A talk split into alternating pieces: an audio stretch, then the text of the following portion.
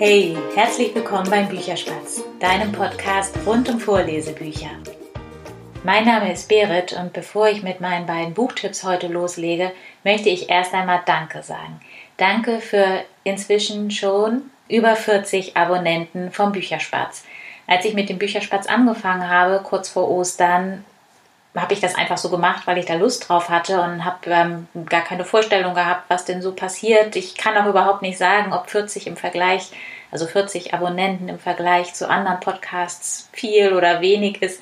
Ich für mich finde es einfach grandios und ähm, ja, danke, danke, danke für jeden Einzelnen.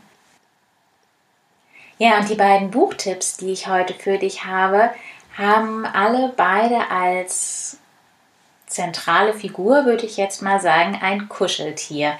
Das eine Buch ist Amelie und Antonio. Das andere Buch heißt Der kleine Bär und das Meer. Ja, ich habe es ja eben schon gesagt, in beiden Büchern ist die zentrale Figur ein Kuscheltier.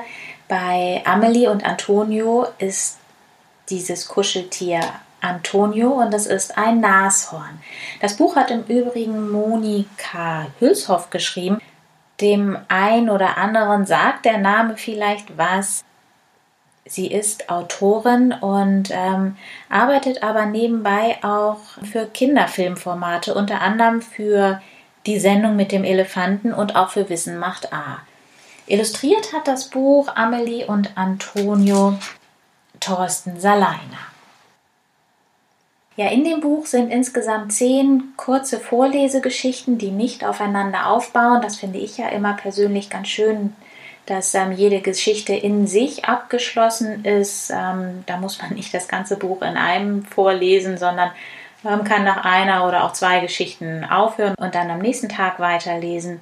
Bei Amelie und Antonio geht es ganz, ganz viel um Alltagssituationen, ähm, was die Kinder so erleben und Antonio ist für Amelie ein Zuhörer, ein Begleiter, ein Tröster.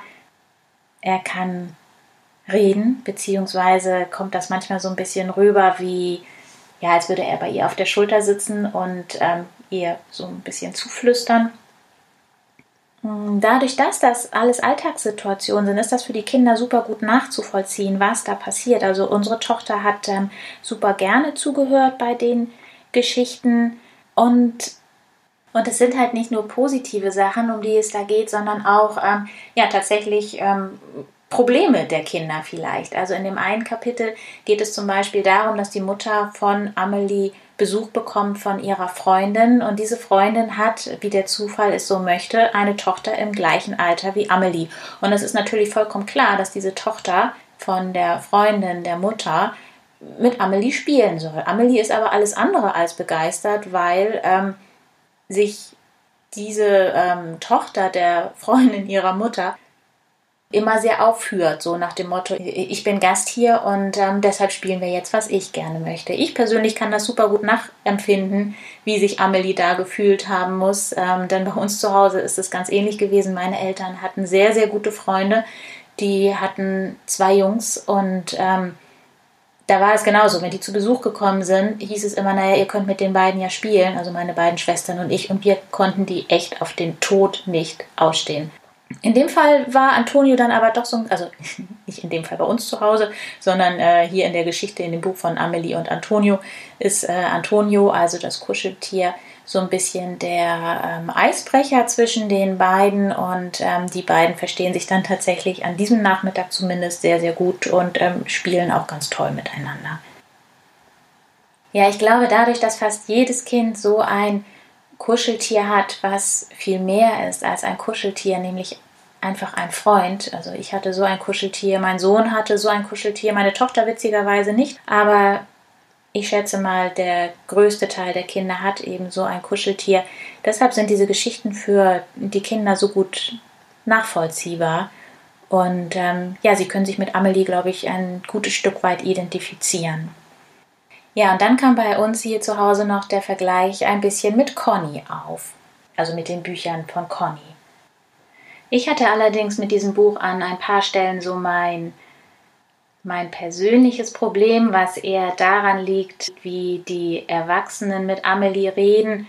ich weiß gar nicht, wie ich das jetzt am besten beschreiben soll. Das ist so ein, eine Art, mit den Kindern zu reden, die ich jetzt nicht so gerne mag. Ähm, das mag viele Leute überhaupt gar nicht stören. Ähm, ich bin ein sehr großer Fan von gewaltfreier Kommunikation und von ähm, ja, bedürfnisorientiertem Umgang mit den Kindern. Und ähm, in einem Kapitel zum Beispiel kann Amelie abends nicht einschlafen und Amelie und Antonio kommen nochmal raus aus dem Zimmer und die Eltern schauen aber fern und schauen ein, ein Krimi und Amelie möchte natürlich wie jedes Kind ähm, in so einer Situation, oder fast jedes Kind vermutlich in so einer Situation gerne mitschauen.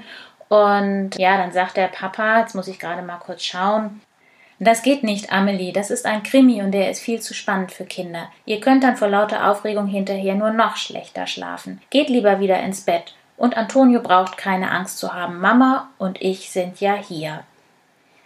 Wie gesagt, das mag viele geben, die sowas überhaupt gar nicht stört.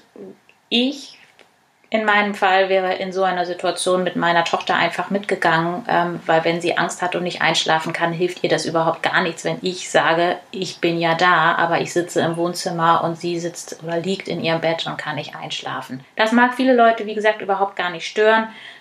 Ähm, der Großteil der Geschichten ist einfach total schön und das sind so Kleinigkeiten. Also, also wenn man von sowas absehen kann, ist das ein wunderschönes Buch und ähm, ja, meine Tochter hat sehr, sehr gerne zugehört. Ja, auch in dem zweiten Buch steht ein Kuscheltier im Mittelpunkt. In diesem Fall ist es ein Bär und ohne Name. Das Buch heißt Der kleine Bär und das Meer und ähm, geschrieben und auch illustriert hat es Tom Percival vermute ich mal, dass das so ausgesprochen wird. Ins Deutsche übersetzt hat das Buch Nadine Manchen. Ja, und mich hat dieses Buch sofort in seinen Bann gezogen, weil dieser Bär, dieses Kuscheltier in diesem Buch, das ähm, ist auch wieder viel mehr als ein Kuscheltier, nämlich der aller, allerbeste Freund ähm, von, von einem Mädchen namens Sophia. Und dieser Bär gehörte erst ihrem Großvater und dann ihrer Mutter und seit ihrer Geburt gehört dieser Bär Sophia. Und ich selber habe so ein Kuscheltier, das ich zu meiner Geburt geschenkt bekommen habe. Das gehörte in meinem Fall nicht meinem Großvater, sondern der Schwester meiner Oma. Und mein Papa wollte diesen Teddybären immer haben und hat ihn nie gekriegt. Und als ich geboren wurde, habe ich ihn geschenkt bekommen. Ich glaube, wenn ich meinen Papa richtig verstehe, war er da anfangs doch ein bisschen neidisch drüber, dass ich äh, einfach so diesen Teddy geschenkt bekommen habe. Ja, dieses Buch ist ein ganz, ganz einfühlsames Buch über Verlust, über Trauer, aber auch über Hoffnung. Denn Sophia erlebt mit diesem Bären ganz viel und eines Tages fährt sie mit ihrem Vater an den Strand, ähm, verbringt da einen wunderschönen Tag, bis ein Gewitter kommt. Und bei dem schnellen Aufbruch nach Hause verliert sie ihren Bären leider. Was sie eben auch erst feststellen, als sie wieder zu Hause sind. Und egal, was ihr Vater unternimmt, ähm, er kann einfach diesen Bären nicht wieder beschaffen. Und das ist, glaube ich, auch für Kinder schwer zu verstehen, dass auch Eltern manchmal machtlos sind. Und damit geht dieses Buch total schön um und hat insgesamt eine wunderschöne Botschaft, nämlich dass nichts jemals verloren geht, solange man es im Herzen behält. Das Buch endet dann nämlich auch so, dass viele, viele, viele Jahre später Sophia, die dann selber schon eine Großmutter ist, ihren Bären wiederbekommt. Also es vermittelt dieses Gefühl, also dieses Buch vermittelt das Gefühl, dass auch Wunder geschehen können, wenn man da einfach ganz fest dran glaubt. Ja, beides sind sehr neue Bücher. Das eine ist im Januar diesen Jahres erschienen, nämlich das Der kleine Bär und das Meer. Das andere Buch, Amelie und Antonio, ist auch aus diesem Jahr. Das ist im Februar erschienen. Beide Bücher hat der Löwe Verlag rausgegeben.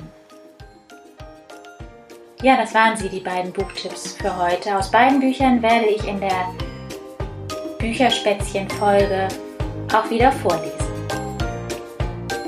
Damit sage ich Tschüss und bis bald, deine Berit.